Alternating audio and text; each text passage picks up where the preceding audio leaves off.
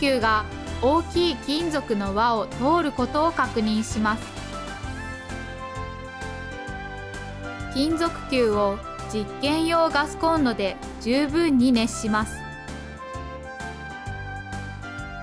加熱後の金属球は大きい金属の輪を通らなくなります。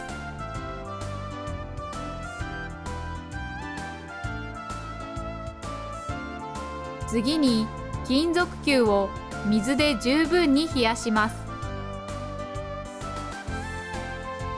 冷やした後の金属球は再び大きい金属の輪を通ります。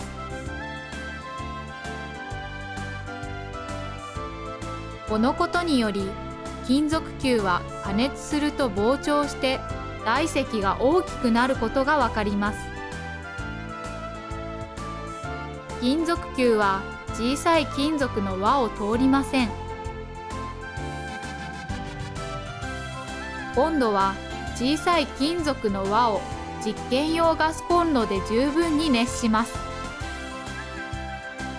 金属球は加熱後の小さい金属の輪を通ります。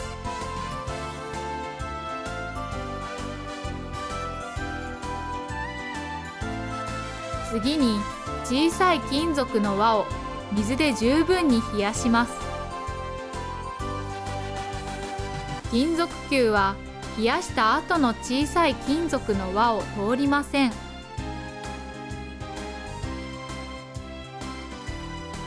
このことにより小さい金属の輪は加熱すると膨張して穴が大きくなることがわかります。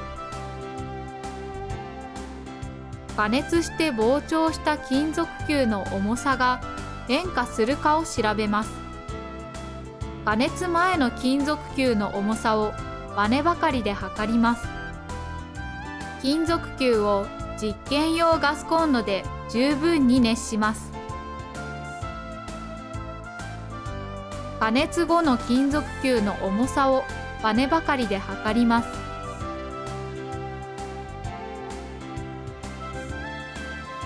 金属は加熱して膨張しても重さが変わらないことがわかります。